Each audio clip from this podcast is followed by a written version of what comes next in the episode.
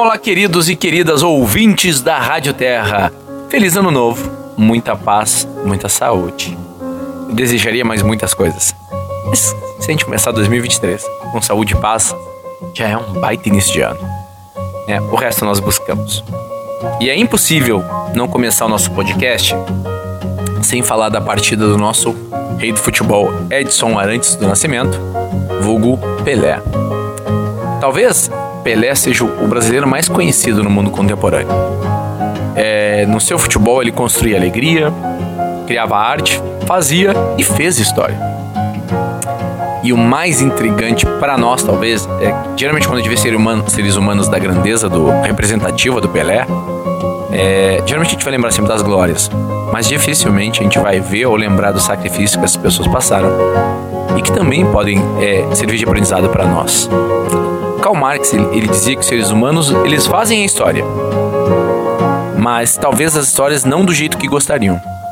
Ou seja, seres humanos constroem a história, mas geralmente elas não são do jeito que eles gostariam. a história é um fenômeno inteiramente humano, tanto que quando antes da escrita humana, antes a gente ter a sociedade mais nos formatos modernos, a gente chama de pré-história. É, mas mesmo sendo humana, ela não está sob nosso controle inteiramente. Parte sim, parte não. A grande questão é, quando nós vemos pessoas como Pelé e tantas outras pessoas maravilhosas, que marcaram a história do mundo e das nossas vidas, sejam elas famosas como rei ou próximas como os nossos pais e amigos, é a gente tentar ter a noção de que na nossa história, na nossa construção, independente daquilo que não é previsível, nós podemos ser o caminho, mas também somos os caminhantes. Vou dar um exemplo pessoal, né? Quando eu optei fazer, por fazer o curso de biologia, eu tinha uma ideia.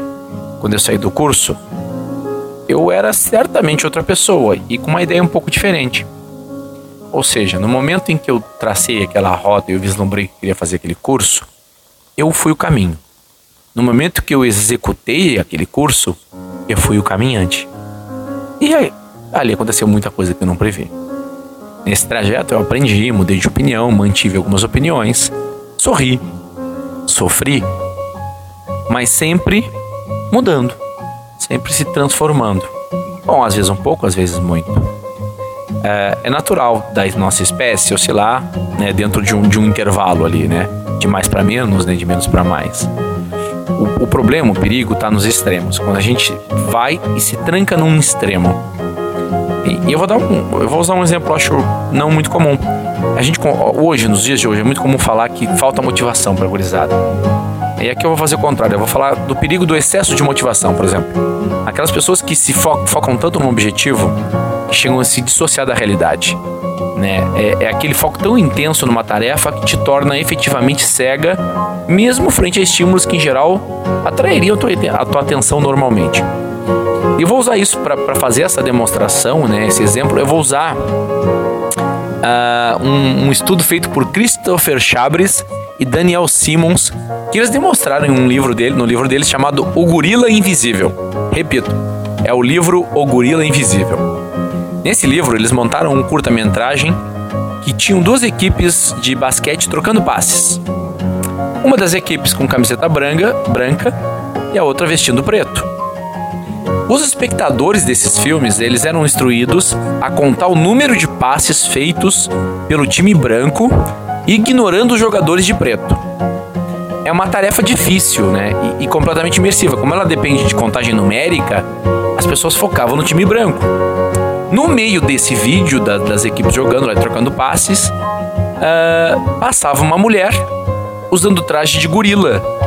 Ela atravessava a quadra, batia no peito e ia embora. Essa mulher vestida de gorila ficava cerca de 9 segundos dentro desse, desse curta-metragem. E aí vem o resultado. Milhar, das milhares de pessoas que assistiram ao vídeo, cerca de metade delas não observou nada em comum.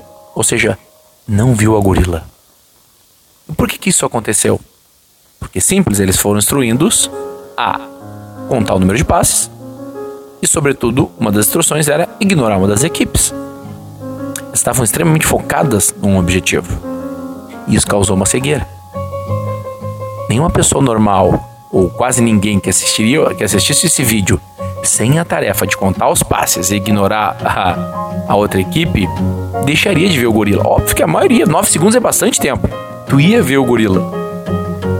Os autores notaram que a observação mais notaram, né, mas mais notável talvez, é, é que as, as pessoas acharam o resultado surpreendente, ou seja, elas realmente não haviam visto, não, não haviam visto o gorila.